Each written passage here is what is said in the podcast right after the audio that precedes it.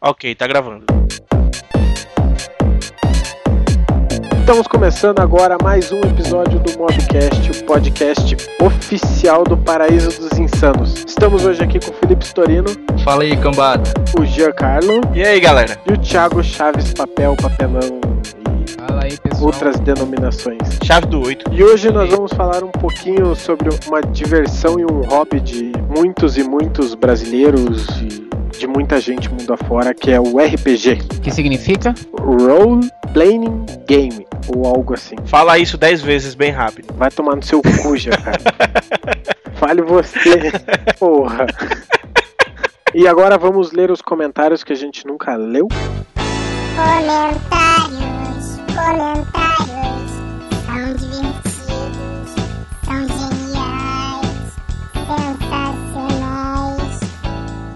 Bom, chegamos ao momento dos comentários. Estávamos devendo esse momento já faz quantas edições? 5, 6, 7, nem sei mais. Todas, né? Todas as edições. E vamos voltar lá do podcast piloto, o podcast zero, que foi a nova geração de consoles. Lembrando que nós gravamos antes da, da feira de games, né? Que a Microsoft e a Sony apresentaram Nossa, foi antes de tudo esse foi negócio. antes Foi. de tudo. Vamos ver se nós acertamos. Vamos ler aqui o comentário do Paulo Carvente da Silva, nascido em 23 de maio de 75, gay, é, careca. Bom, deixa esses detalhes para depois. Muito bom podcast, ri muito. Só em um ponto a Microsoft confirmou que o novo Xbox vai ser 100% online. É o comentário dele aqui. Isso gerou muita discussão e até algumas cabeças rolaram por conta disso dentro da diretoria. Eu concordo que vão começar a nova geração perdendo feio para a Sony, principalmente nos primeiros meses. Meio que eles estão sendo eh, se preocupando com o mercado interno. Ou seja, nós. Ou seja, É, interno, americano e japonês, porra. Interno só americano, Ou na verdade. Não, pô, eu- calma, calma. Ele tá dizendo aqui que o Xbox sairia perdendo. Provavelmente nós falamos isso no podcast. E o que aconteceu lá na feira? O que aconteceu? Um Tomou pau da. Sony pra cima da, da Microsoft. Ah, com certeza.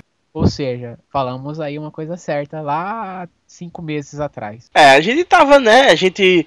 Na verdade, a gente não dá nem pra dizer que a gente deu uma de mãe de nada, né? Porque era bem óbvio. era óbvio, né? É, o caminho ia ser esse mesmo. Tanto é que, né, já faz um bom tempo que a gente gravou esse, esse nosso episódio piloto e aí a gente viu que a Microsoft voltou atrás em tudo que tinha feito, né? O, o, Xbox, o Xbox One não vai mais exigir ficar online o tempo todo, você vai poder voltar e prestar jogo pros seus amigos, vai poder comprar jogo usado sem problema, blá blá blá blá blá blá. Certo.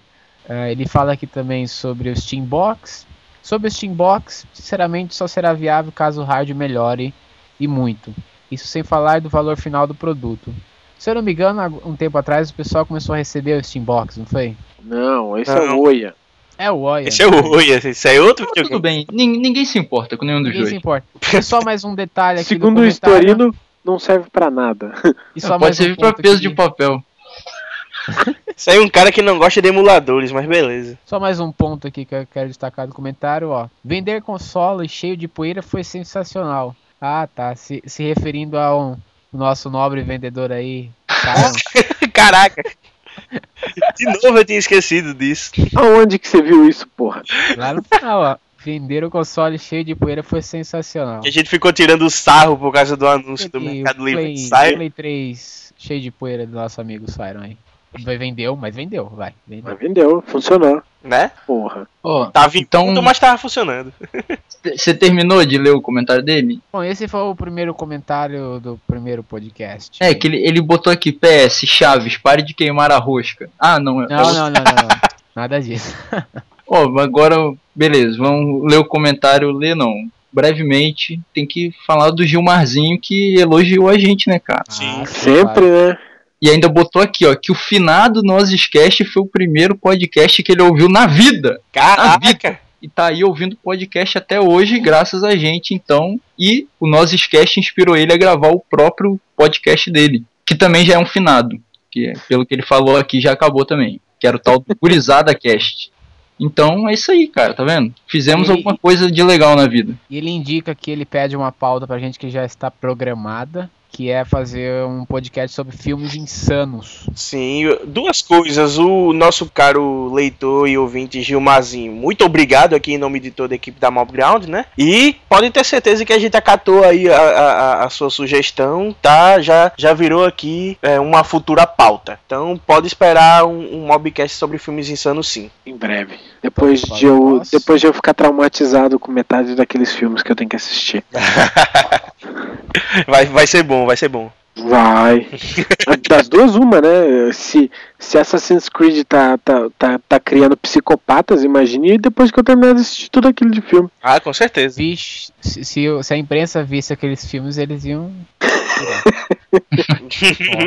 E agora vamos para os comentários, destaques dos comentários do pod, mod, Mobcast 1 The Walking Dead. Car, o herói. Esse, O pod- fodão. esse que foi o mais comentado, ao que parece aqui. É que teve uma Todo briga minha de xingando Storino ali e, e- É, teve um pitizinho aqui da dupla. Caraca, os cara, o cara chama discordar de brigar. O cara não pode discordar de nada, né, cara? O Siron que falou, eu só tô jogando lenha nessa zoeira. Isso aí. Eu vou ler ali o comentário do Andrezilla. Ele é uma mistura de André com Godzilla. Ah, Que com certeza foi é isso, né, cara? Deve ter sido isso. Cara, um dia, um dia se eu já esse é o um nome dele verdadeiro- pra usar na internet, cara. E se esse é o nome verdadeiro dele, parabéns pro pai dele. O pai dele era um grande fã do André Tá, mas o que que comentou? Godzilla. O que ele comentou? Conhecia pouco, mas li o quadrinho até certo ponto antes de começar a série, que acho boa na medida do possível. Claro que injustamente reclamamos por algumas decisões na TV serem piores que no quadrinho, mas como é uma série para TV e passa no canal aberto americano, está bom na medida do possível. Gostei do cast, esperarei pelos próximos. Alguém entendeu o que ele quis dizer? Não, ele quis dizer que compreende que a, a série de TV não seja tão chocante quanto, quanto os quadrinhos e que ele gostou da série do jeito que ela é. Ele foi imparcial, né? Ele foi compreensivo. É, ele falou como é uma série de TV aberta, ele não esperava que tudo que tem nos quadrinhos fosse mostrado. Então ele compreendeu. Eu lembro até que a gente falou isso. Isso aí é mais ou menos o que o. Resumindo, bem resumidamente, o, o comentário do Paulo Carvente, que vem logo embaixo desse aí, ele também fala mais ou menos isso, que a série, só que ele criticando, né? Que a série perde muito porque não tem o que tem na TV, que é estupro, é isso e aquilo outro. Cara, isso não tem nada a ver. Porque um bom roteirista faz qualquer coisa até na TV aberta. E É. Walking Dead é TV fechada. Mas sobre isso, o, tem uma velha. Tem uma frase. Walking Dead é fechado? Eu acho que a EMC é fechada. Uma outra coisa que o Paulo Carvente fala, justamente sobre The Walking Dead, que eu discordo dele. Ele fala que a terceira temporada ficou ruim de The Walking Dead porque a série ficou pop. Eu discordo, eu não acho que a, terceira temporada ficou ruim porque ficou pop. Eu acho que ela ficou ruim porque as mudanças ficaram muito trash. Não, e cara, os- a até metade que- da temporada tava boa a temporada. Pois é, Depois e a série. Exatamente, e até essa, essa primeira metade da, da terceira temporada, a série já era muito popular desde a segunda. Então não é porque ficou, não é porque todo mundo ficou conhecido, não. Acho que isso é, isso é meio que papinho de quem não gosta que todo mundo. O seu mundo invadido. É, Não, exatamente. não, não, não, Papinho não, de não. hipster, né? Aqui embaixo, ó, ele, ele, ele se explica. Antes que me atirem pedras, já esclareço. Não, é, defendendo mas aí é, cla- é série- aquele negócio, né? Eu não tenho preconceitos, mas. Não, mas é, eu, eu conheço essa pessoa, ele realmente é um. É dessa. O caráter dele é isso aí. sim, sim, sim. Então, tá, deixa eu, deixa eu fazer justiça, deixa eu continuar lendo o comentário dele aqui. Antes que me atirem pedras, já esclareço. Não estou defendendo que a série deveria ser uma seita secreta onde apenas os escolhidos poderiam assistir e se divertir. Me refiro ao fato de que, sinceramente, não traz absolutamente nenhuma polêmica como as vistas na HQ. Na série não há homossexualismo, não tem estupros, não há suicídios trágicos e outras coisas eticamente perturbadoras. Não tem nudez e a única insinuação de sexo é bem sutil. No máximo, uma Andrea passando marcha no campo de Shane. É, essa eu gostei.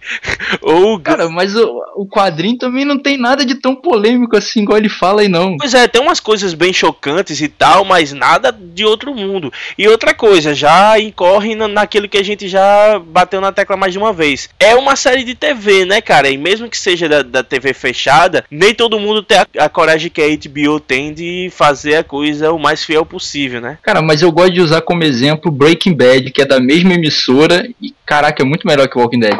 Uhum. Sim. Isso aí, não, a emissora, no final das contas, não influencia pouco. É os roteiristas mesmo que estão cagando tudo. É, eu não, eu não, não vi ainda Breaking Bad, preciso ver e tal. Falando em, falando em, roteirista caga com tudo, né? Eu vou ler o único comentário que teve do Mobcast 2. Não, Dexter. calma aí que tem um muito importante assassino. aqui ainda, cara, do Walking assim, Dead. porra? Tem um Hum. comentário importante aqui Fala do aí, Eric Ripper Crew. Tô escutando o cast ainda, só vim dizer que as tags são as melhores possíveis. É Ah, tá. verdade. Ele não voltou, né? Pra, então, Não. fica o convite aí pra voltar e comentar. Será que ele já escutou? Não escutou? Sei lá, né? Caraca, agora, agora que eu li essas tags, tá aqui, ó. Carl Fodão, Rick Bichinho. Beatriz Paz que fez essas Não fui eu. Você? Fui eu que coloquei as tags. Mas fica o convite pro Eric voltar e dizer se ele escutou, se ele não escutou, né, cara? É, exatamente, se ele terminou. Ou vai ver, ele teve um infarto no meio do, do, É. cast Sei lá, né? Ficou não- puto e abandonou, né? e nunca mais conseguiu, nem por transmissão. É, Será que existe um Chico Xavier virtual aí pra receber o comentário dele? Agora, leia aí pra gente, Siron, o melhor comentário do O Mobcast. melhor comentário do Mobcast 2, Dexter, Não, o assassino camarada. Esta, essa série é ótima e pelo bem dela, que seja a última temporada. Achei a última mais fraquinha de todas. Aliás, foi só piorando nessas últimas. Istorino, que tá acompanhando a última temporada, um breve comentário sobre ela. Cara, você tem que assistir a última temporada de Dexter assim. E- e- é, ao contrário, entendeu? Em vez de você torcer pra ela melhorar, você torce pra ela piorar cada vez mais, porque você- a diversão agora é essa: é saber até que ponto pode chegar, cara. A, diver- a diversão é reversa. acompanhar o merdeiro, né, cara? Isso aí, cara. E eu não entendo. A- a- eles falam que a série vai terminar, mas eles vão enfiando novos personagens até dizer chega a cada novo episódio. Vamos ver onde isso vai dar, cara. É o se colar colou, cara. Se de repente a quem manda e tal no, no- na emissora mudar de ideia, pelo menos tá ali personagem novinho pra desenvolver. Ah, o Dexter agora vai ter um estagiário, hein? Porra. Nos, nos assassinatos. Acompanhe. Um estagiário. Vamos ter que Palavras dele, o nome não do minhas. programa no SBT, que em vez de ser Dex um assassino camarada, vai ser Loucademia de um serial killer. Cara, Foi estagiário bom, não sou eu que tô falando, foi o Dexter que usou essa palavra. Paulo Chaves deve ter comprado um livrinho de piada. Não é incrível. É, é. Mobcast 3, então, vamos, próximo. Cine é o Nostalgia. Eu acho que foi um dos melhores casts que a gente já fez. Eu vou dizer que eu me diverti pra caramba, velho, gravando esse cast. Olha, e a, a Vanessa e a Bia estão devendo lá o. Qual que é o nome? Do. Peitocóptero. Ah, o peitocóptero da, da Ah, Belvita, elas- Rainha das Trevas. Os ouvintes estão cobrando, hein? Vocês duas, por favor, podem Cadê o preparar. vídeo? Cadê o ver? Eu quero, eu quero imagens, eu quero imagens. Fáceis. Ô, o ô Milton, comentário dá imagens aí.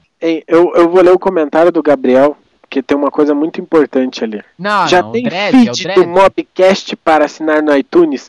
Não, cara. Não tem, porque eu não consigo fazer essa porra funcionar no iTunes. Realmente, a zoeira, a zoeira não tem limite. velho. Ok, vamos ler ali, o, vamos ler aqui o, o comentário do Vinícius Fagundes. Aí sim nós fomos surpreendidos novamente, aquela frasezinha do Zagalo. O episódio está foda e com certeza precisará de uma segunda parte no futuro, porque, como o próprio post diz, tem muito filme foda que tá de fora. Principalmente, ele já dá um exemplo aqui, o Gatinhas e Gatões, que eu curto muito. Vocês assistiram esse Gatinhas e Gatões? Não faço a mínima ideia que filme é Eu esse. também não conheço. Alguém conhece? Estorino? De cabeça eu não lembro, é porque sempre tem É, umas também não traduções sei, não. esquisitas. É, então o nome é meio familiar, mas eu não lembro de ter assistido não. E aí ele já, e ele já puxa a orelha da gente porque a gente ficou de molho muito tempo e ficamos de molho, né? Dessa vez de novo. Espero que não fiquem mais tanto tempo sem postar um cast. Agora vamos fazer um comentário sobre a observação número 1 um dele. Ah, claro. Verdade! pedido Vinícius ainda está de Fagundes. pé. Ih, rapaz, foi Vamos ele lá. Foi ele! Vamos lá. Nós abrimos um, um, um Tiago Mata, questionário. música de casamento? É, põe a música de casamento. Nós abrimos um questionário no, no- no- na Mob para conhecer os leitores e tudo mais, dar sugestões, fazer seus elogios. E o Vinícius Fagundes colocou na sua observação um pedido inusitado. Ele pediu a Beatriz Paz em casamento. Olha cara. que lindo, rapaz. E ele comentou no podcast que o pedido ainda está de pé e a Beatriz não o respondeu. Não, não, imagina. No final do, do, do, do Mobcast, Ah, é, eu ouvi e tá lá o. ele Tá lá, dá lá a Bia, resposta, hein? pô. Que não é da Bia, mas é da Bia. Da Bia, não é da Bia. E aí, observação 2, ele diz que também acha que esse cara já merece ganhar o prêmio. Que cara. É ele mesmo, no caso, né? Que É ele mesmo, que É. o prêmio seria Eu falei que ele cara merecia é casado ganhar. com- Sim, É. sim, Ah, é entendi. verdade, é verdade. Entendi. entendi. Cara, posso ler comentário de um outro texto nada a ver? Não, Pode. peraí, peraí, vamos só, só mais, só mais isso aqui é, da tem que ler o da menina índia, É. Miranda ali. a Índia. Não, não, não. Ela não, não, não, não. Ela que Dela não vai ler. Não vai ler. vários Dela não vai ler. filmes. Não vai ler, sabe por quê? Porque ela não tirou esse Guarani Kaiowá do nome.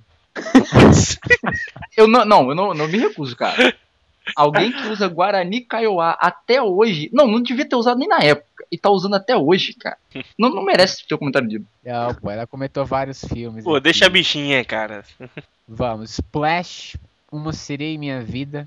Vocês lembram desse? Não? Sim, com, Hum, com Tom lógico Hanks, não é? Vagamente. Como não lembro? Mulher Nota Mil. Ah, essa é inesquecível. Max. Pergunte ao Max, que é com o gordinho dos Goonies lá. Indiana Jones, isso aqui merece um podcast solo. É, isso aí tem, tinha que fazer um só dele. Esse aqui eu esqueci, é sério mesmo que eu esqueci esse? A Fantástica Fábrica de Chocolates. A gente não falou, não, cara. Tava na pauta, acho que acabamos não falando. É. Porque Indiana Jones a gente falou rapidinho, eu acho. E olha que ela, e ela, ela especifica a original com a musiquinha dos Umpa Lumpas, que na minha opinião é a melhor de todas. É a melhor Patinho. música do Zumpa Lumpa. Não, mas o melhor filme, inclusive. Ah, sim. Eu, eu não gostei. Convenção das É, Bruxas. como é que vocês esqueceram de Convenção das Bruxas, cara? Cara, eu não lembro mais de convenção. Eu não sei nem Ah, que filme é esse. É um que a mulherada faz uma, uma reunião num salão qualquer eu lá. acho que lembra, pô. E daí tem um- umas criancinhas retardadas que resolvem entrar na reunião e descobrem que tudo aquela mulherada que tá lá são bruxas. Caraca, Ah, eu não. tenho que jogar no Google aqui. Ah, não, é lembro desse inadmissível vocês não lembrarem desse filme. Não, Até, é... o, até o Siron lembrou. Até eu lembro, exatamente. Eu lembro, cara, desse filme. Enfim, são muitos filmes que deixamos de fora, como nós dissemos no podcast, na postagem e tudo mais. Mais pra frente a gente faz uma parte 2, talvez. Ou não. Um dia, quem sabe. É, quem sabe um dia. Uhum, Pode ser que esse dia eu nunca chegue. né? O que comentário você queria ler, Felipe Storino? Não, eu tenho que ler o comentário aqui do que comentaram no sobre o Homem de Aço, cara. O cara é, é um gênio. O tal do Nilson. Links pra Até- gente. Até agora não apareceu outro ator que encarnasse o Homem de Aço como Christopher Reeve. Cara, o cara morreu. Então, meu irmão, sai dessa vida, né, cara? Bola pra Ah, frente, não, esse é o argumento dele, falar que o filme é ruim? bola pra frente e Putz. Não, calma que melhora. Eu tô só debatendo com o cara. Este novo ator não tem cara de Superman nem aqui, nem na China. Isso Ah. dependendo do, do desenhista, né, cara? Porque muita gente já desenhou o Superman, então ele tem muita cara por aí, né? É, com certeza. Agora vem a cereja do bolo. Nunca coloque o Danny DeVito para atuar como Superman. Cara, você Oi? tá maluco? Como é? Danny DeVito, cara. Ele tirou que botaram o Danny DeVito pra ser o super-homem? É isso sei, que eu ia cara. perguntar agora. Ele termina aqui. Tenho cá minhas dúvidas quanto ao sucesso da película. Que dele de vida é esse? Cara, esse, esse, esse cara tá chapado, velho. Esse cara tava chapado quando. Esse ganhou o troféu joinha de comentário do ano. né? Ah, com Então, certeza. Nilson, pariu. pelo amor de Ele Deus, bola pra misturou- frente aí ele que o Christopher misturou- Reeve já morreu. Ele misturou o Coringa do Batman com, Putz! com O Jack. Nicholson, né? Totalmente Não, o maluco. pinguim, o Coringa não, o pinguim do Ah, Batman. tá, sim, sim. Piorou. Eu não tinha reparado nesse Danny DeVito no comentário. Minha nossa. Bom, acho que a gente pode acabar por aqui depois dessa. É, espero que vocês gostem do, do cast que está para começar.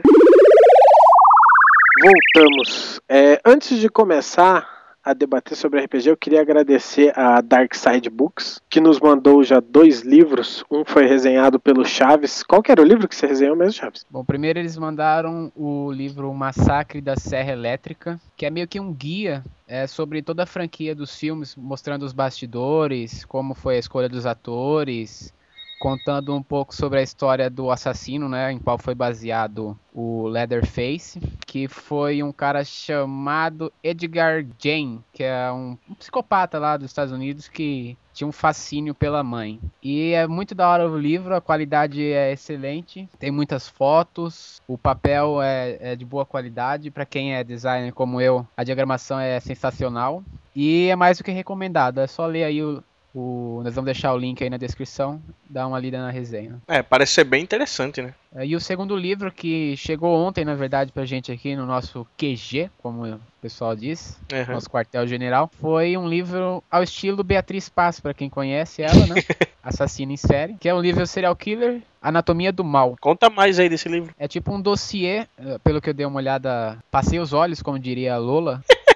É, é, segue o mesmo estilo da, da Dark Side, né? A Dark Side só manda, só publica livros de terror. E esse é um dossiê definitivo sobre os maiores assassinos em série do planeta Terra, por que não? Mas assassinos em série do cinema ou reais? Reais, assassinos em séries reais. Esse é bem a cara da, da Beatriz mesmo. Bem a cara da Beatriz. É tipo Ela que- uma lembra a velha enciclopédia que a gente pesquisava trabalhos escolares? Sim, sim. Só sobre assassinos em série. Só estilo Beatriz. Em breve tá chegando pra ela lá. Sedex a cobrar. De nada. Isso aí. Porra, eu pedi o livro primeiro, seus viados. É psicopata? Vai saber, né, cara? Torce aí pelo psicose. Psicose chegar, vai pra você. Olha aí. Ó, aí, ó, Dark Ô, Side algum, Books. ô, Por ô, favor, Jean? mandem o Mandem mais exemplares, mais exemplares. É, eu também quero, hein? Porra, eu também quero, eu não ganhei ainda. Chateado.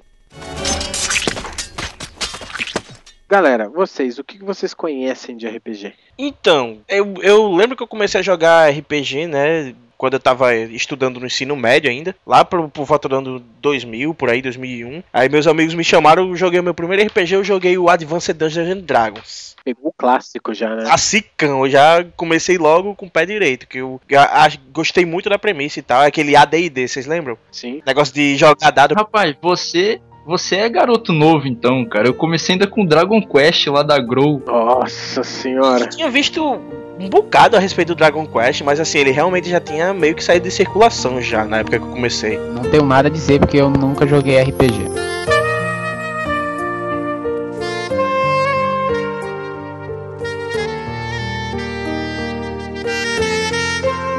Você nunca jogou, Thiago? Nunca tive amigos que gostassem, gostassem Se você- Você, Você nunca teve tivesse- amigo nerd, cara? Não. Se você tivesse vindo pôr de RPG Fest junto com a Vanessa, você tinha jogado. Ah, mas aí eu teria, eu teria tomado um frio da desgraça que tava no dia.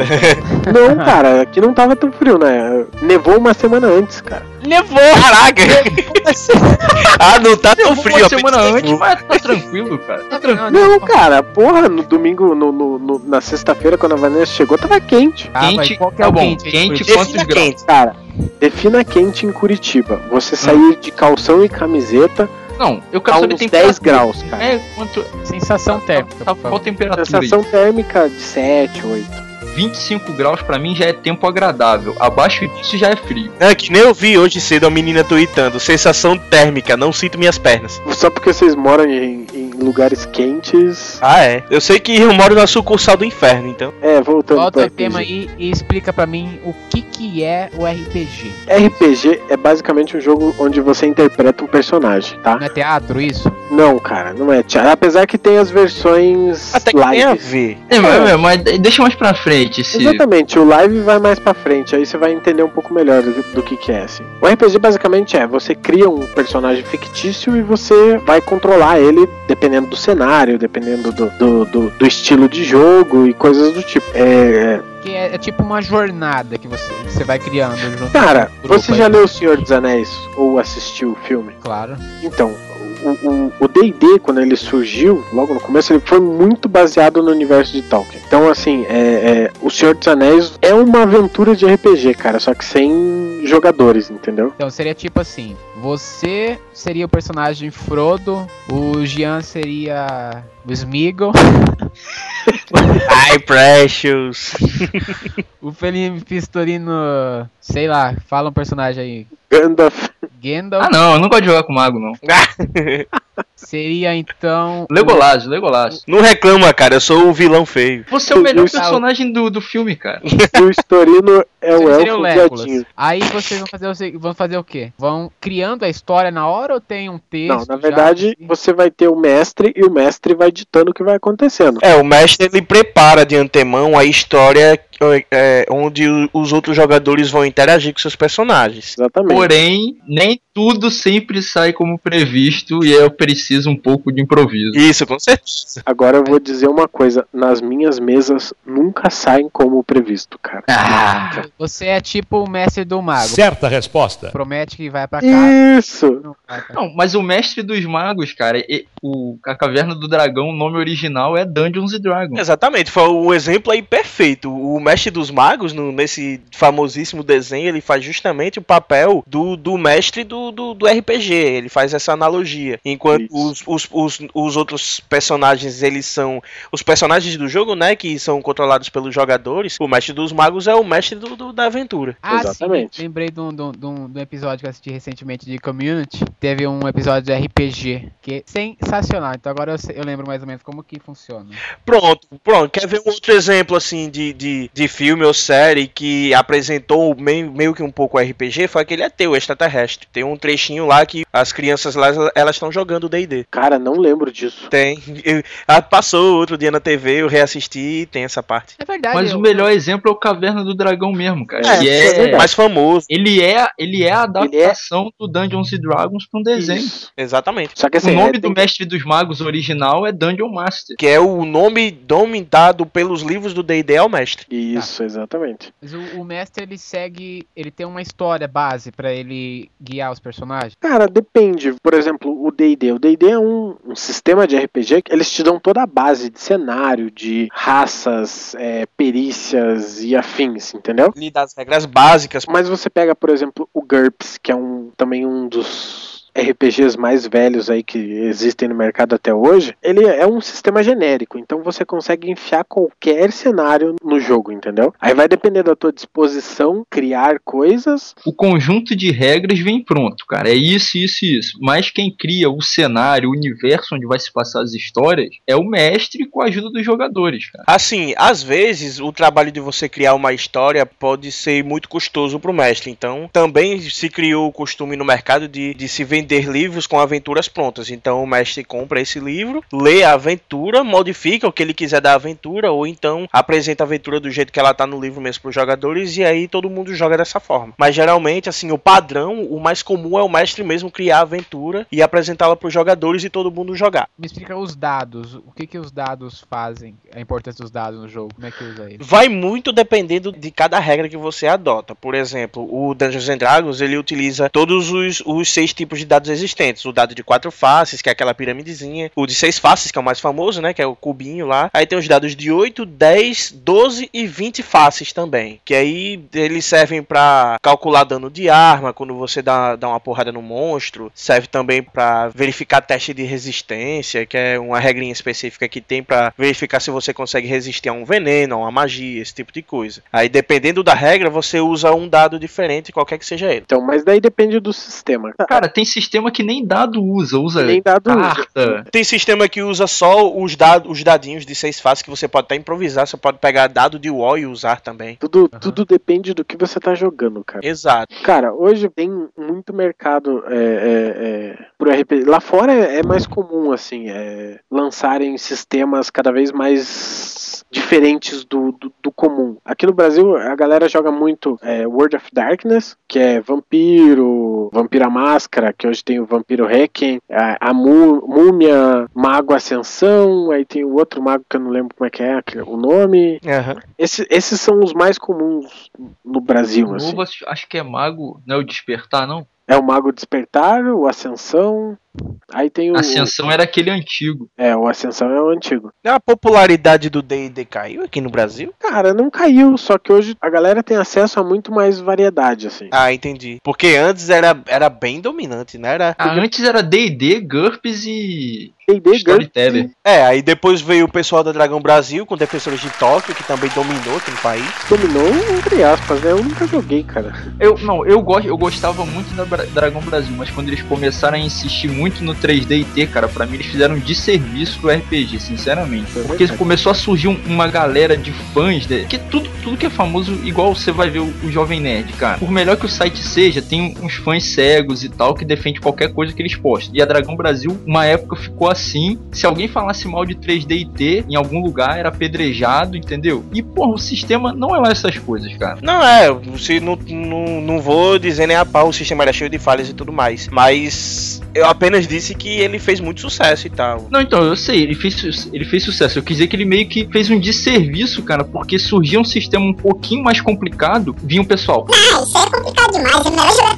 3DT que não sei o. Sim, sim, é, eu lembro, tinha muito disso. Eu meio que escapei disso, já que, como eu disse, o primeiro RPG que eu joguei foi o AD&D e tal. Mas eu também gostava pra caramba de 3D e T e joguei durante muito tempo. E eu gostava justamente da simplicidade dele. Mas realmente, ele, é, ele era um sistema que precisava melhorar bastante. A gente, eu, eu e meu, meu- meus amigos, enquanto a gente jogava, a gente ficava discutindo as regras. E de vez em quando a gente até pensava em mandar carta. Na época nem internet nem era popular assim. Então a gente nem pensava em mandar e-mail, mas mandar, pensava em mandar carta mesmo pros editores com sugestões, né, de, de como melhorar as regras e como adaptar de- da melhor forma e tudo mais, mas a gente nunca chegou a fazer. Mas realmente era uma necessidade grande e eu me lembro da- dessa fanboyzada que tinha na época também. Eu achava mais legal que o 3DT era o original dele, o Defensores de Tóquio. Era muito mais engraçado, cara, muito mais legal. Ah, cara, eu vou, eu vou ser sincero, eu nunca joguei 3DT. Eu comecei com World of Darkness jogando Vampiro, cara. Joguei algumas aventuras, aí eu fiquei alguns anos sem jogar, aí eu já fui pra um pauleira, que é um gringo que nunca veio pro Brasil, nunca traduziram, e até hoje eu não sei por que, que ninguém fez isso, que é o Legend of the Five Rings, que é um RPG. É, assim, sempre ele, todo mundo falou desse aí, mas nunca Ele- chegou aqui. ele lembra muito o Japão feudal, assim, ele é bem baseado no Japão feudal, só que ele tem todo um misticismo por trás, assim, aí tem os clãs que dão todo um, um ar de instabilidade pra região, sabe? E, cara, ele é extremamente complexo, mas foi um dos melhores RPGs que eu já joguei na minha vida. Aí, depois de jogar o Legend, acho que eu fiquei uns mais uns dois, três anos sem jogar, cara. Aham. Aí eu comprei o livro do Vampiro a Máscara. Sim, sim. A trabalhar, primeiro livro de RPG. Olha aí. Tenho ele até hoje ainda aqui na estante. Ele e o livro de Nod. Cara, eu, eu tenho todos aqui, todos os livros que eu Vampiro. Comprei eu tenho até hoje, cara. Pô, eu nunca fui de comprar livros e tudo mais, porque na época eu não trabalhava, então eu me contentava em pegar emprestado do- dos meus amigos. Eu, eu tinha comprado só o 3DT justamente por ser baratinho, que era uns 10 reais na época. Mas aí depois eu comecei a trabalhar e eu comecei a me interessar por GURPS. E aí eu já tinha meus amigos que tinham um módulo básico e tal, então eu comprava só os suplementos que a gente ficava compartilhando os livros. Até hoje eu guardo o GURPS Artes Marciais. Cara, pra mim o, o GURPS é meu preferido até hoje, cara. Eu nunca cheguei a jogar, cara. Eu sempre quis jogar, mas aí a gente foi comprando os livros e foi estudando as regras e não sei por que que o mestre perdeu a coragem.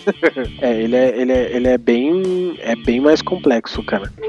Não é complexo não, cara. Tem muita lenda nisso aí também. Eu vou, Porra, eu vou ser sincero, um monte cara. de eu- regra ali que você não precisa usar, cara. Então, exatamente. É, é assim, é muita informação e nem todas você vai usar. Por exemplo, se você é um iniciante, você nunca jogou nenhum RPG, mas você se interessou e tal, você compra o livro do GURPS, cara. Você começa a ler, você vai começar a ficar apavorado com o tanto de regra assim que tem. Aí você vai querer usar tudo que tá escrito ali. Ah, não, é, você diz um iniciante, mas olha só, Claro. eu também, cara, eu comecei com o que eu falei, o Dragon Quest da Grow, que era simplão, né, cara? Vinha as cartas, já tudo pronto, você não criava nada, não criava personagem, não criava nada. Personagens prontos, você só fazia escolher, né? Tudo precisa, era uma, é o mais simples possível. E, cara, depois eu fui direto pro GURPS. Mas assim, eu tinha consciência, sei lá, que eu não precisava usar tudo. Eu usava o básico, rolar três dados pra perícia e beleza, cara. ah, mas é porque jogar. aquela coisa, o objetivo desses jogos, pelo menos o que eu entendi de RPG, que eu acho que entendo, que o objetivo de qualquer RPG, seja ele um RPG complexo ou um simplesinho, é que você não é obrigado a utilizar 100% das regras, tá ligado? É, Até as regras ao, ao seu grupo de jogo e jogar da melhor forma. É o que eu tô falando, mas criou-se uma lenda de que GURPS, nossa, GURPS é muito complicado porque tem regra pra cavar buraco. Cara, você não precisa usar, mas se você quiser usar, ela tá lá.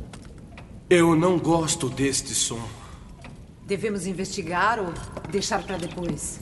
Mas vamos falar de nós ignorantes que não sabemos. Vocês estão falando aí de vários jogos. Quem joga manja, manjou quais são, mas eu ainda não entendi. No RPG, a equipe luta por um único objetivo ou tem um vencedor em específico? Então, deixa eu, deixa eu explicar. É o seguinte, dependendo da história, né, é, ele pode ter um ou mais objetivos, realmente. Por exemplo, eu chego aqui, eu, eu sou o mestre, certo? Vocês são o grupo que a gente organizou, e aí eu meio que falo uma sinopse de uma aventura cujo objetivo é salvar uma princesa das garras de um dragão. Então o objetivo passa a ser esse. Mario Brother, tá. e aí, é, vocês vão desenrolando, vão fazendo suas decisões na aventura, vão enfrentando monstros e tudo mais, jogando de acordo com as regras. E a história pode tomar esse rumo diretamente ou não. E muitas vezes é, os rumos são decididos pelas ações dos jogadores ou por, por obstáculos que o mestre impõe e tudo mais. Pelo que eu entendi da pergunta dele, ele quer saber assim, se tem um jogador vencedor ou não. Não tem. Não, não, não, Não. existe isso de ah, eu venci. Tem isso de você cumprir a missão, né? Tem um sentido de vitória, eu acho que tem isso. Então, agora, mas deixa eu falar uma coisa. Existem hoje alguns RPGs que se chamam RPGs colaborativos. Tem dois exemplos, que são dois livros que eu comprei, que é o Violentina Aham. e o Fiasco. O Violentina foi escrito por um brasileiro, pelo Eduardo Caetano. É, e o Fiasco, ele é, ele é de fora, ele foi criado fora do país. A ideia é assim: você não tem o mestre, todos, todos são jogadores. E você vai criando a história todo mundo junto, entendeu? Cada um dá um elemento da cena e tal. No fia o Violentino não cheguei a jogar, cara, mas no fiasco, o fim de toda a história, tipo, toda a soma, o, o fiasco ele lembra muito é, aqueles filmes é, tipo Snatch Porcos e Diamantes, sabe? Cara, esse filme é irado. Então, tipo, o filme tem toda aquela reviravolta e no fim alguém se dá bem. Aham. E alguém se fode, né? O fiasco é nessa pegada, cara. Tipo, dependendo do que acontecer durante a história, do que os jogadores irem decidindo, alguém se fode e alguém se dá bem. Então, tecnicamente, tem um vencedor. É, mas aí acho que já seria mais um negócio assim, digamos, nesse universo ele tem, Ah, ele usa essas regras, entendeu? Então, mas é, é- é- é um- geralmente não, cara. Geralmente o grupo tá sempre unido por um objetivo em comum, cara. Exato, exatamente. Cara, É justamente esse conceito de vitória que Tipo eu tentei assim, falar, esse sabe? RPG que você falou é a exceção, entendeu? É, ele é uma, é uma exceção. É tipo, vai, o objetivo é que nem, que nem o exemplo que o Jean falou, é resgatar a princesa. Você foi lá Cara, resgatar é só- a é o- princesa, é só você ela morreu, todo Anéis. mundo perdeu. Não, não perdeu. Tipo assim, porque tem gente que joga uma aventura só, mas tem um pessoal que faz as campanhas, que são várias aventuras que formam uma história maior. Exatamente. Digamos, você chegou lá no final, deu alguma merda foda. No caso, o Siron não ia deixar porque ele falou que não dá muita margem para as coisas saírem do controle. Não, cara, eu evito, assim, caso, mas eu cara- me fodo, cara. O, o Cyro é o mestre chato. Então poderia chegar no final e por azar nos dados alguma coisa, os jogadores serem derrotados e a princesa morrer. Cara, a campanha vai continuar, só que vai levar isso em, em consequência. Consideração, entendeu? exatamente. É, em consideração. Aí você vai botar que, como eles falharam, talvez o pai dela mandou caçar os jogadores e assim vai indo, cara. Você seria o Pierce do jogo.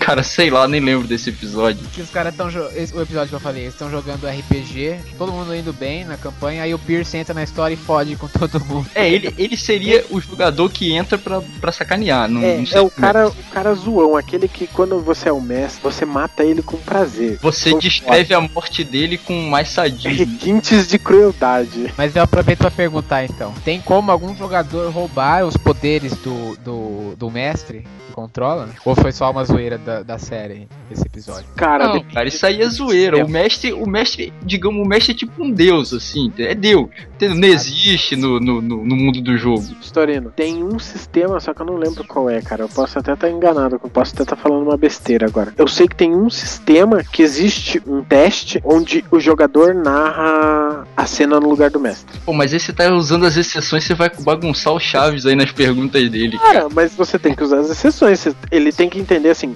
normalmente, não. O mestre é o cara que decide. Inclusive, é, existem situações em que você acaba manipulando alguns resultados pra não cagar com o jogo, entendeu? Não, é o que eu falei. Você, no caso, não deixaria os jogadores deixarem de resgatar a princesa, a Cara. menos que esse fosse o objetivo, né? Já. Eu deixava o pau Já quebrar. aconteceu, cara. Já aconteceu de, de, de eu estar narrando a aventura e a galera mudar totalmente o foco e tocar o foda-se pro objetivo que eu tinha dado. O Siron é tipo autor de novela, que é casamento no final, final Não. Ah, é. Ele quer o final feliz, quer, o- quer que o Frodo destrua o anel lá em Mordor. Eu sou o tipo de mestre que, que, que deixaria o jogador ser manipulado pelo anel e, e ficar com ele. Prisioneiro na torre ao lado da capela. É um elfo. Eu levei comida pra ele, mas eu não descobri seu nome nem como ele foi capturado. É melhor vocês darem fora daqui antes que apareçam monstros. Então vamos supor que eu fosse começar a jogar RPG agora. Que tipo de, de campanha vocês me indicam? O jogo, o sistema, não sei. Cara, pra você ler, eu não sou um fã do D&D, mas hoje eu acho que é o sistema mais prático pra você aprender a começar a jogar. Todo mundo que eu conheço começou com medieval, ou no Ela- caso, D&D. É, até por, seu, até por seu tipo de cenário mais popular, né? Exatamente, porque é o cenário que você consegue encontrar mais informações na internet, em livro, em sebo, na... Não, é assim, série, série de TV, cara. Game of Thrones tá aí, ó. Exatamente. Certeza que já escreveram Game of Thrones pra D&D. Ó, honestamente, pra quem tá começando, tipo, se você fosse não tivesse preferência de cenário, se eu fosse recomendar um RPG pra iniciante, eu recomendaria o Terra Devastada do, do, do John. O sistema dele é simples, tipo, você consegue resol resolução de, de conflitos fácil.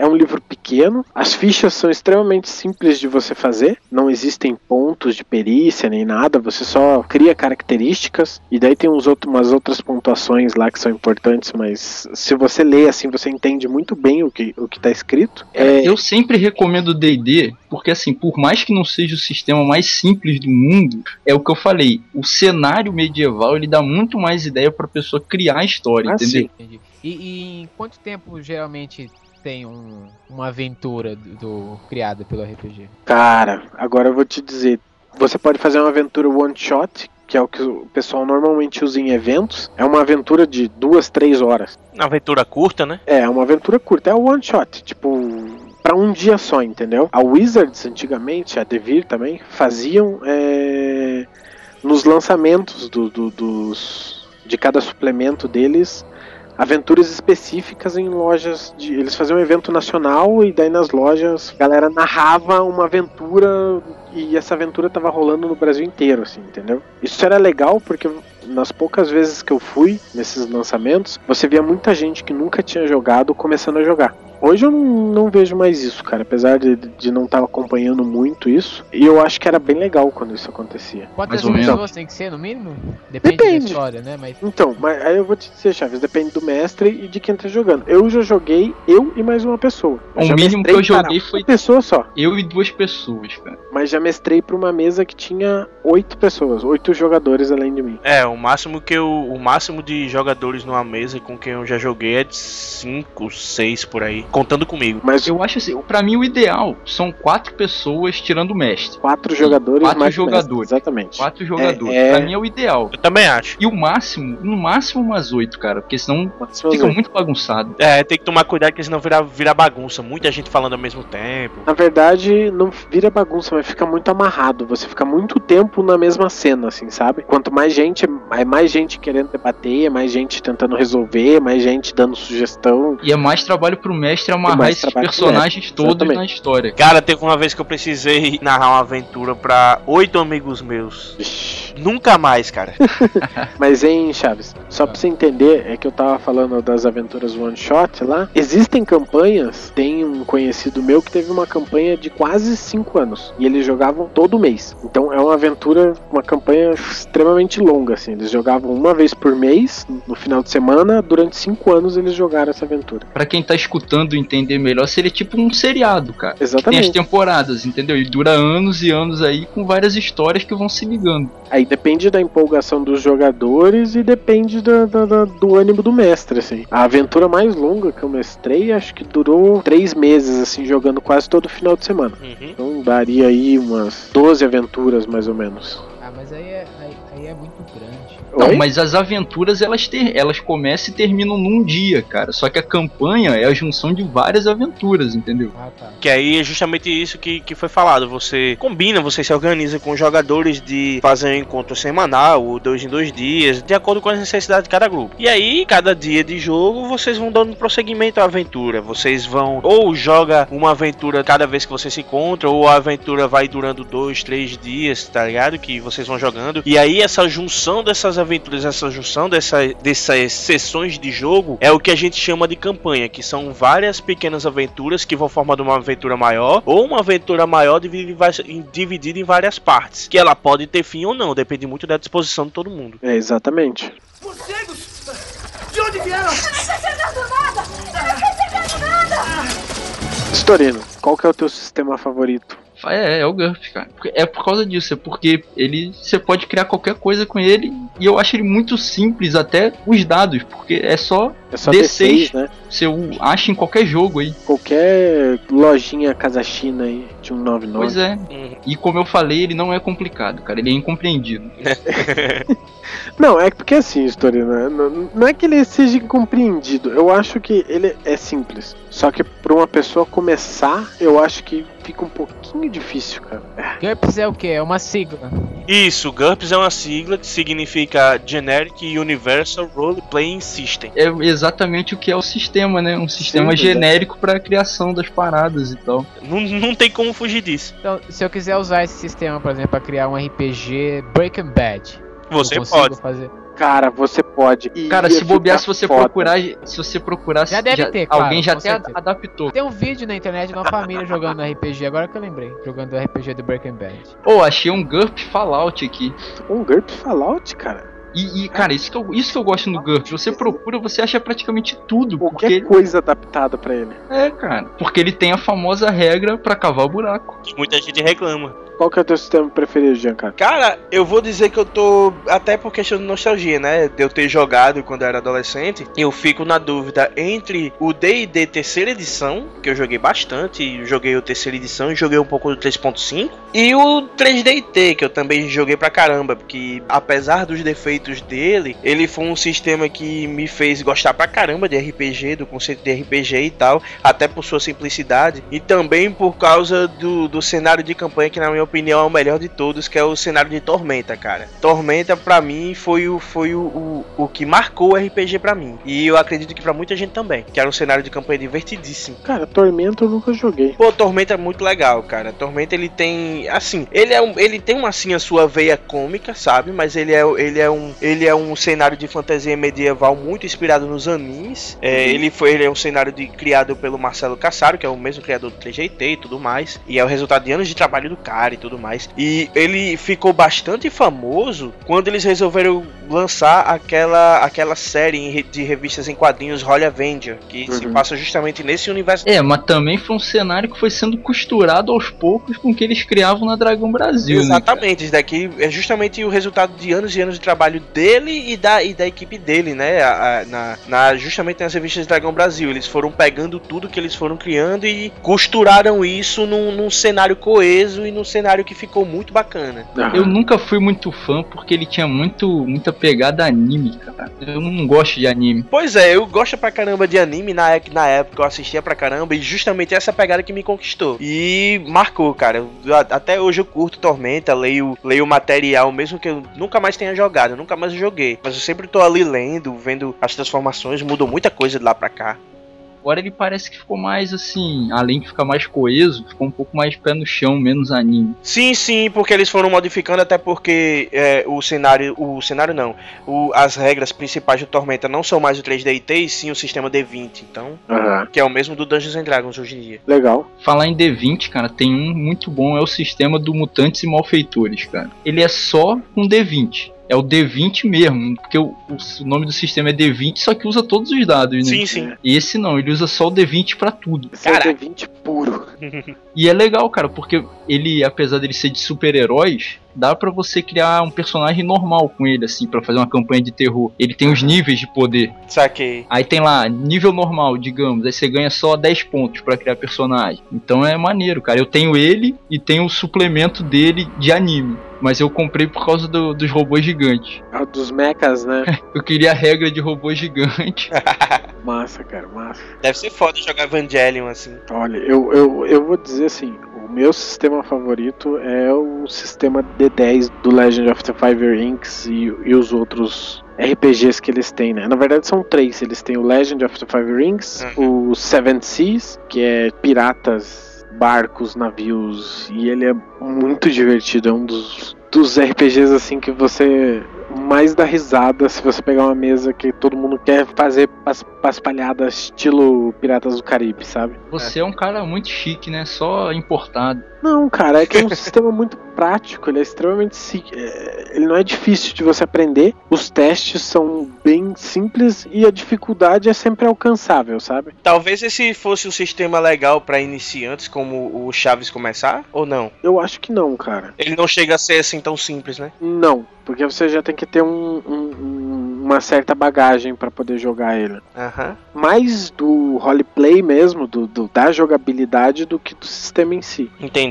Você já tem que ter um, um- certo tempo de, de jogo. Você já tem que ter jogado pelo É, menos já tem alguma que estar coisa. acostumado, né, com alguma coisa. Porque senão você fica muito no, no hack and slash lá, né? No, no bate e apanha. Sim, sim.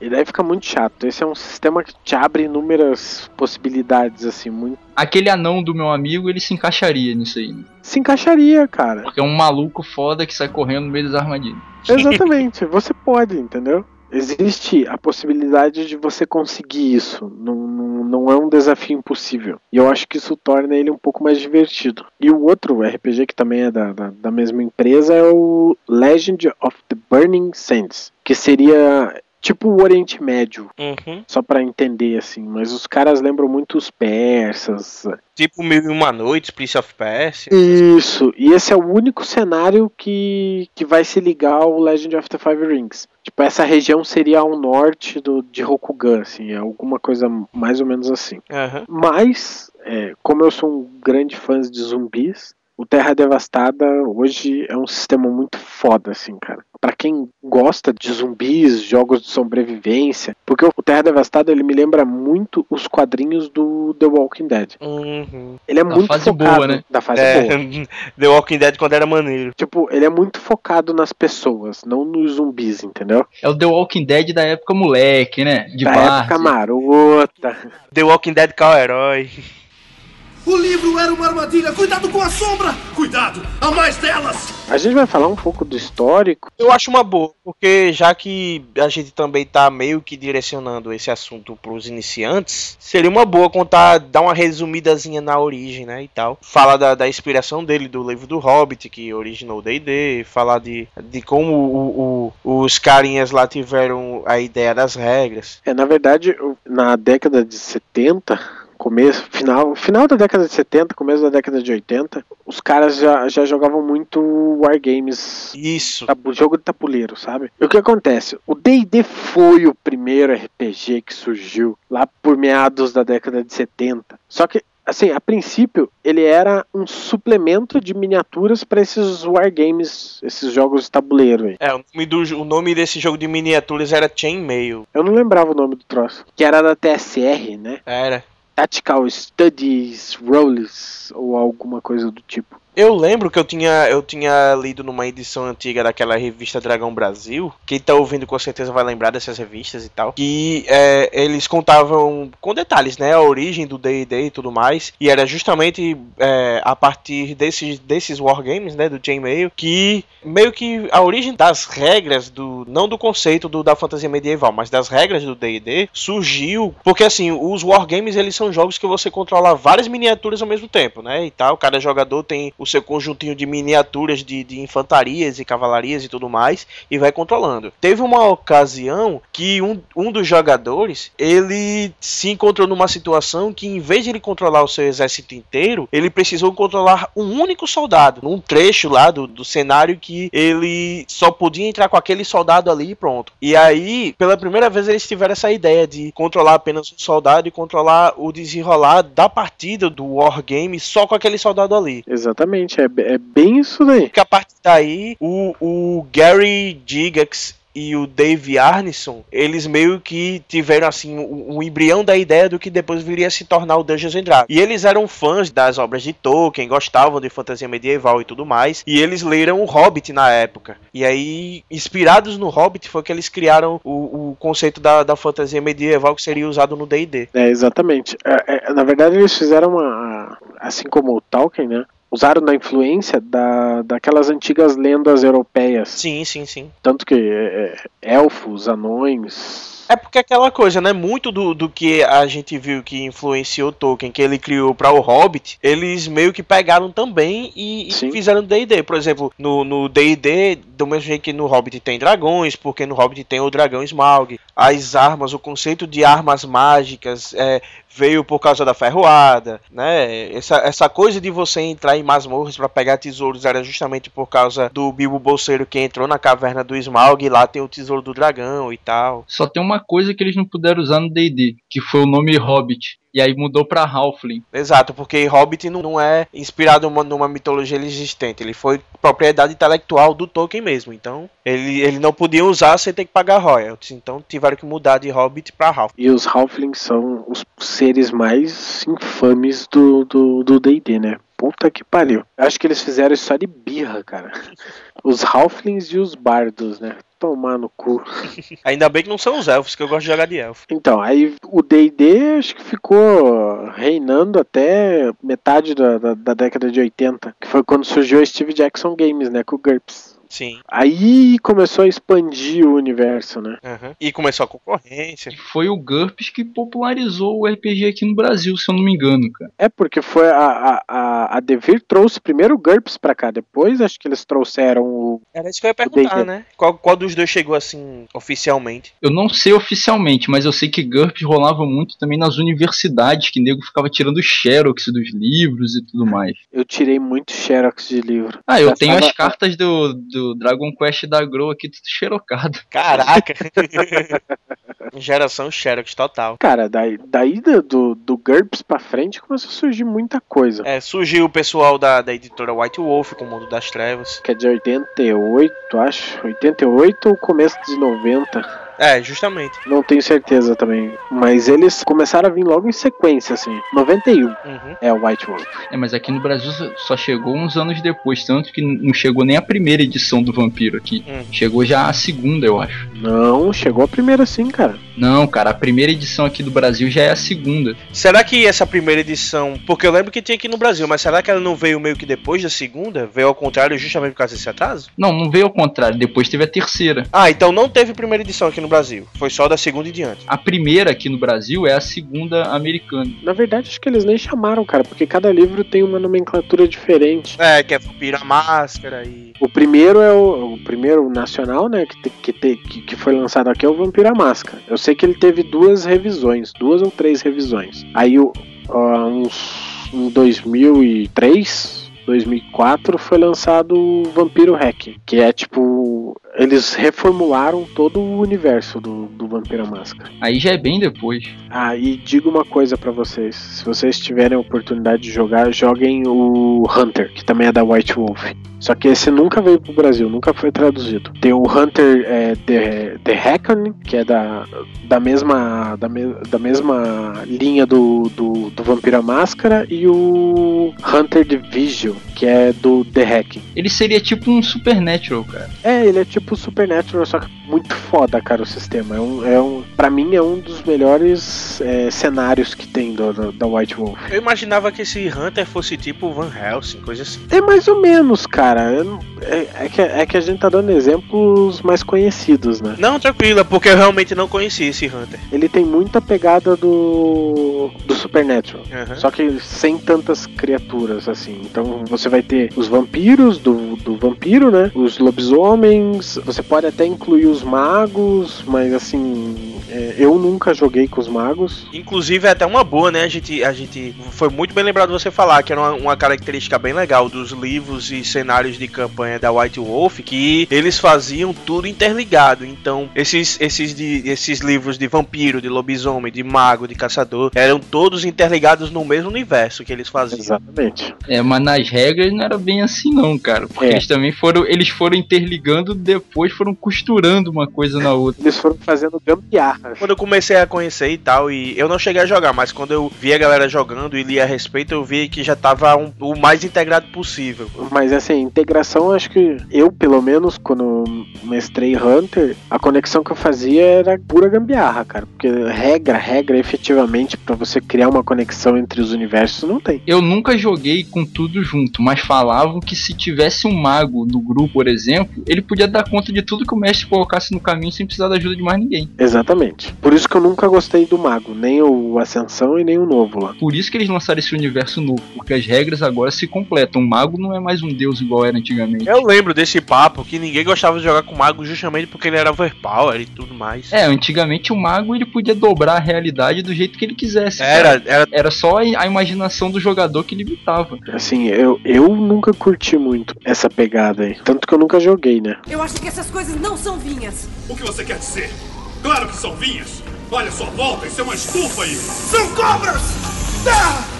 Storino, você já passou por alguma situação bizarra numa mesa? Cara, bizarro acho que não, hein? Ou cômica pra caralho? Não, cômica só teve uma vez que. Foi até nessa vez que eu falei que jogou eu e mais duas pessoas só. Eu criei um, um elfo, monge, e um amigo meu, um anão, um guerreiro, aquele típico, né? E aí chegamos num lugar lá, tipo, tinha um, um espaço grande pra chegar até no- na cabana. Porra, tava óbvio que deveria ter alguma armadilha, né, cara? Um espaço sem nada assim. Como eu era um monge, eu falei que eu ia ficar parado e tal. Mas antes de eu avisar meu amigo, meu amigo, eu vou sair correndo nesse negócio aqui. E, cara, ele conseguiu tirar o resultado máximo em todas as jogadas de dado, cara. Então, tipo assim, você imagina a cena: um anão, guerreiro, com armadura completa, saltitando pra pular de 500 mil armadilhas, cara. Porque foi o que aconteceu. O cara tirou o resultado máximo. O cara, cara parecia pulando, é, da, a Daiane dos Santos pulando. É, a gente começou a rir, né, cara? Porque, porra, imagina um anão tosco pulando. E aí depois, obviamente, foi só eu passar porque já tava tudo desarmado, né? Sim, cara, mas fala em anão, eu lembro de uma das poucas vezes que eu joguei D&D, eu era um anão, e a gente tava em, volta, era uma, uma cidade, e em volta dessa cidade tinha uma puta de uma muralha. Só que essa muralha era feita de barro e pedra, né? E daí a gente não tinha como entrar porque nós não tínhamos autorização do, sei lá quem que era, na, que controlava a cidade. E eu tive a brilhante ideia de usar um machado de, de duas pontas pra cavar embaixo dessa muralha. E eu comecei a cavar e tal, rolei os dados e deu certo, cara. Tava eu lá cavando feliz e faceiro pra poder passar por baixo da muralha. Eis que o pau no cu do mestre me põe dois soldados. Ei, o que vocês estão fazendo aí, porra? Vocês estão cavando em volta da muralha. Não, aí tipo, todo mundo me olhou assim, tipo, cara, o que que você vai dizer? Aí eu falei, cavando caralho, mano. Você não tá vendo aqui, ó, tô afiando o meu machado aqui na muralha. aí o mestre olhou. Não, cara, você vai ter que rolar dado pra ver se os caras vão acreditar nisso. Aí rolei, tirei um 20. Aí ele, é, os caras acreditaram que você tava afiando seu machado nas pedras do- da muralha. Saiu todo mundo de fininho, cara. Olha, olha só, olha só a, a, a cena, eu tô imaginando aqui. Um anão pega um machado, começa a cavar, fica um buraco enorme perto da muralha. Aí os caras, meu irmão, o que você tá fazendo aqui? Não, tô amolando meu machado. Ele, ah, beleza, você todo cheio de terra em volta, Aham. Não, tranquilo, cara. Firmeza aí, tamo indo embora. fica à vontade.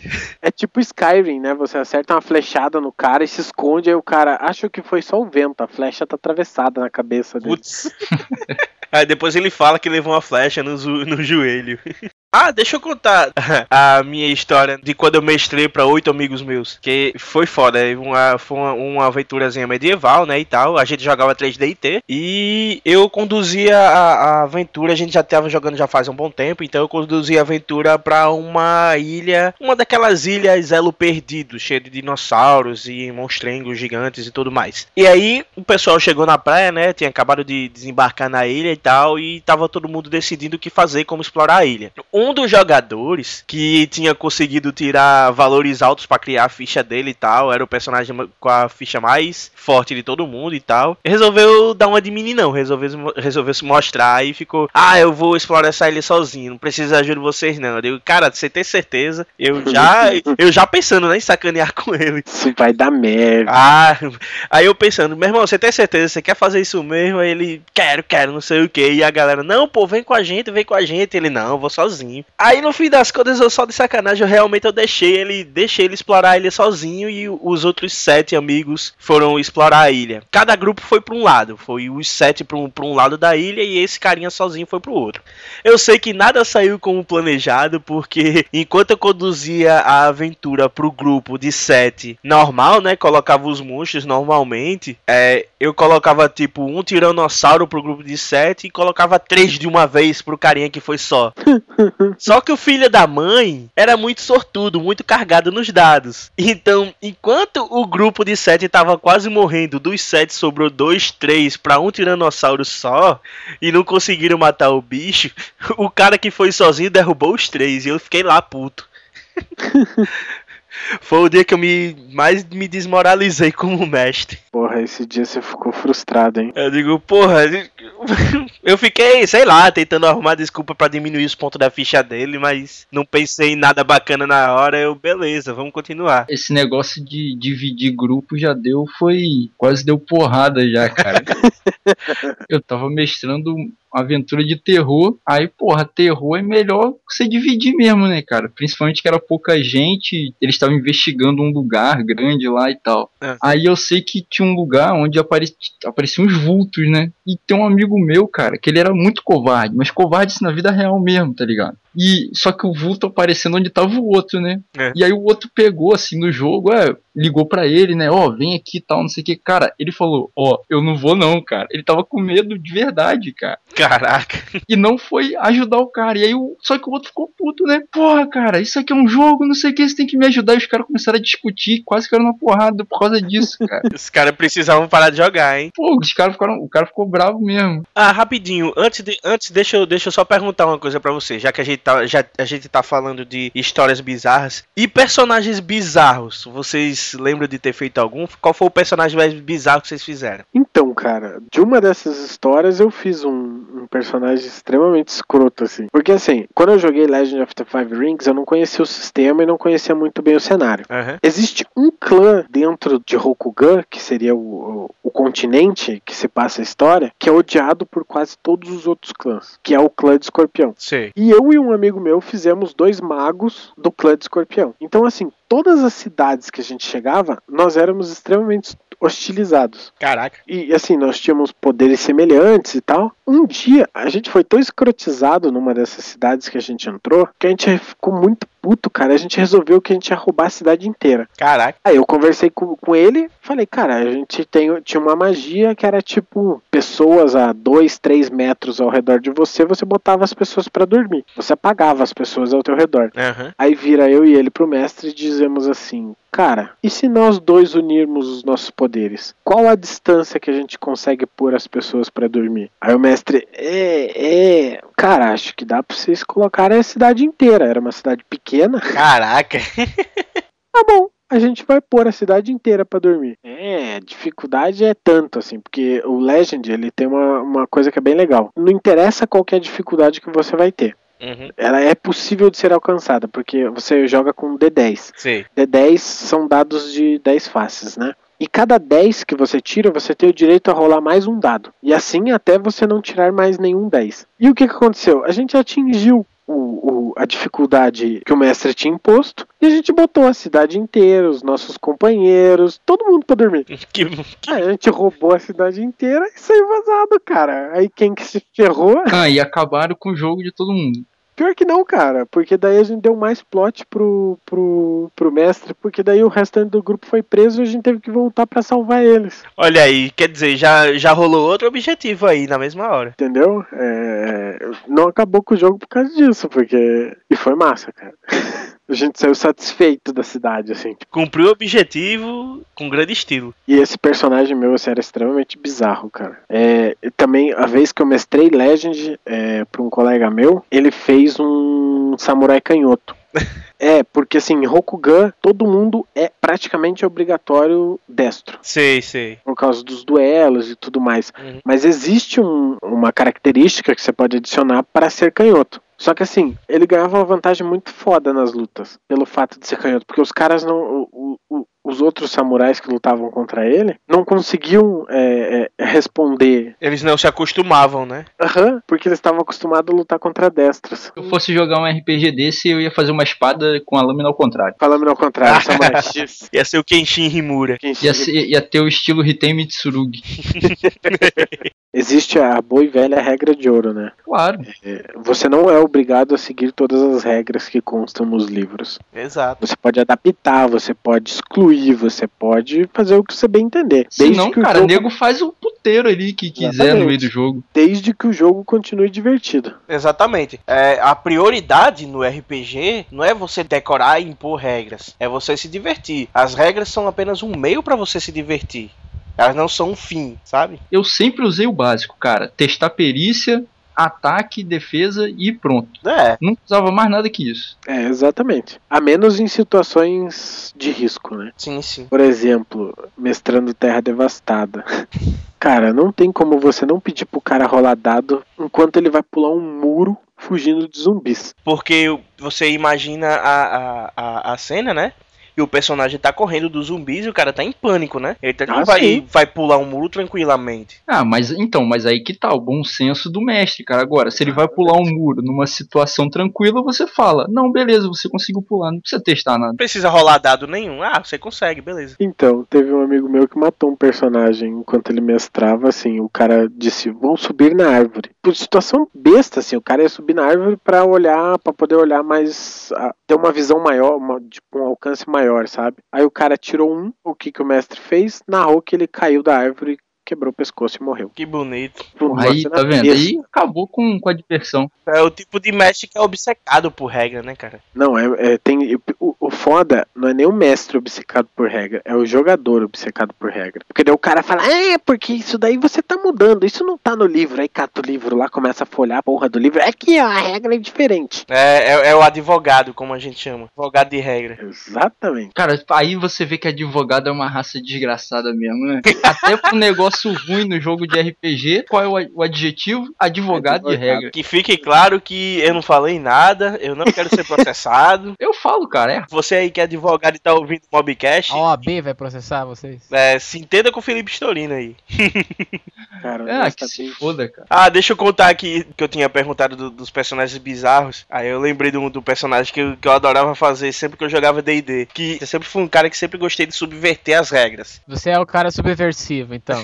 Eu sempre gostava de criar personagens que fugissem do convencional, sabe? Paladino que é sempre um cavaleiro medieval, ou então um guerreiro que é sempre o cara de armadura. Então, teve um dia que eu fiz um monge e o monge, ele é, ele é sempre aquele estereótipo do monge Shaolin, né? Do monge artista marcial, oriental e tudo mais. Aí eu perguntei ao meu mestre se eu podia fazer o personagem de um jeito diferente. Ele disse que eu podia, numa boa. Aí eu criei um monge, um monge que lutava capoeira, tá ligado? Nossa. Eu criei um monge chamado Andrei Rivera e em vez de lutar Kung Fu, ele lutava capoeira. e eu praticamente roubei a cena na mesa de jogo, tá ligado? Isso deve ter sido divertido, cara. Foi a melhor sessão de D&D que eu joguei ever. Eu ia me divertir de mestrar uma mesa assim. Pô, eu chegava na hora de debater nos rocks e eu, mestre, eu vou dar um rabo de arraia naquele ali. Aí ele vai, rola o dado. Cara, foda. Monge capoeirista, anotem. Quem quiser fazer aí. Quem quiser montar, tá aí uma oportunidade. Eu até lembro que eu fiz o desenho, eu desenhava na época e tal. Aí eu fiz o, o monge lá, carequinha, normal, porque afinal de contas é um monge, né? Com aquelas pintinhas na testa, estilo curirim. E sem camisa e com aquela bermuda. Aquela. A bermuda não, aquela calça comprida branca de capoeirista. Pô, eu gostava daquela ficha de personagem do GURPS terceira edição que tinha um bonequinho pra você desenhar pronto lá. Ah, é verdade. Na quarta edição não tem mais ele. Putz, que bosta. Eu lembro de uma ficha de. Não lembro de qual, de qual sistema que não tinha um boneco, era só um quadrão com espaço em branco e você desenhava o que quiser dentro. Ah, a maioria acho que não tem cara. Não, eu lembro de um que tinha, mas eu nem sei mais qual é. O D&D tem atrás, se eu não me engano, tem alguns modelos de ficha que vem com esse espaço. É, o D&D terceira edição vinha, mas com espaço bem pequenininho, tipo pra você desenhar só o rosto. Aham. Todos os ratos da casa devem estar aqui! Ah! Saiam daqui! Eu odeio ratos! Algum de vocês chegou a jogar, ou pelo menos conhecer, aquele RPG brasileiro chamado Tagmar? Cara, Cara, Tagmar eu vi nunca joguei. coisa, mas nunca joguei. Mas tem um nacional que eu tenho aqui que é raridade hoje em dia também, que eu acho foda, é o Era do Caos. Ou Era do Caos, eu tava procurando o livro dele esses dias e não achei. Eu tenho dois Pra livros, comprar. eu tenho o principal e tenho o suplemento dos Anjos Caídos. Pô. E eu acho Eu muito foda, cara. Caraca, a ambientação acho e as regras são maneiras. Eu tô lembrando desse Era do Caos, eu lembro que na época que eu jogava 3D e T, a galera falava muito desse Era do Caos. Pô, é muito Cara, legal, cara.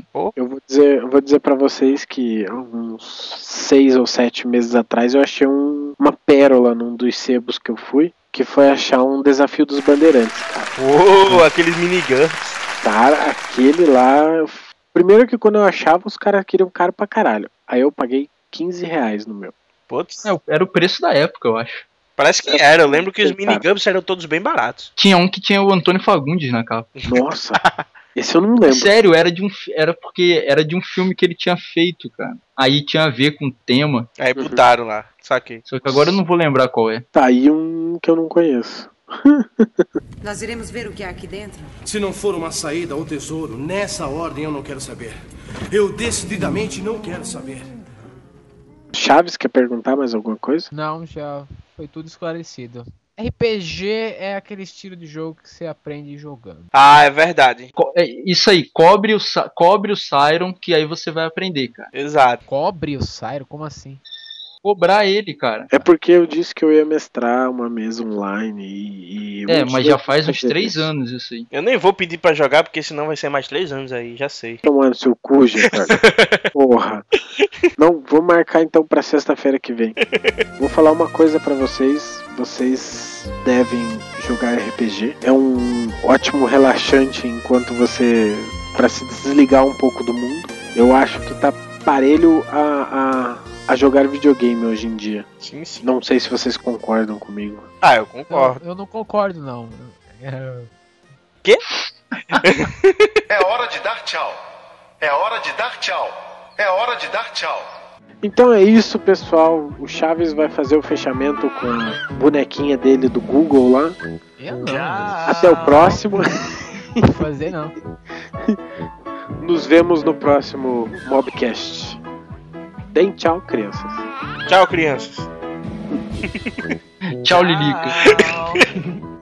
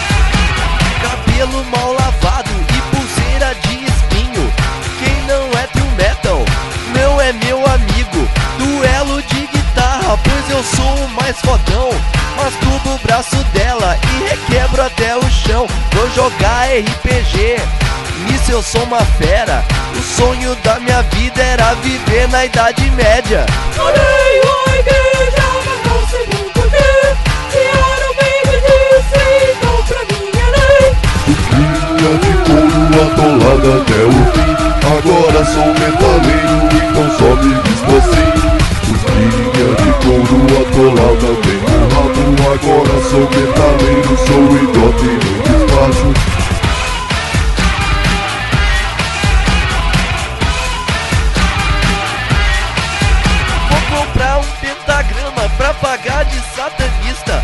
Mas quando chega a noite, vou pra uma seita batista. Eu sou black metal, satanista pra dedéu. Todo dia na minha cama, rezo pra papai do céu.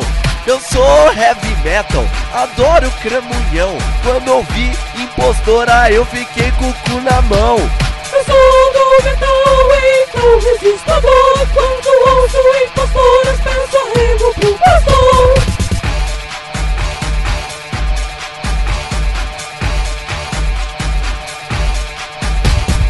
Linha de couro atolada até o fim Agora sou metaleiro, então só me visto assim Os linha de couro atolada bem no rabo Agora sou metaleiro, sou idiota e não despacho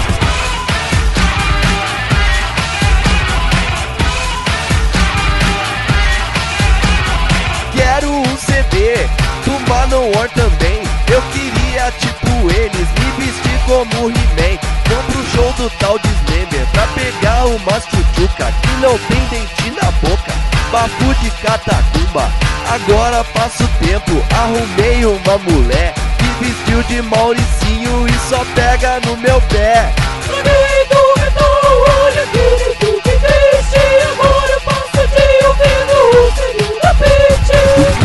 De couro atolada até o fim. Agora sou metaleiro, então só me visto assim. De couro atolada bem no rabo. Agora sou metaleiro, sou idiota e não despacho.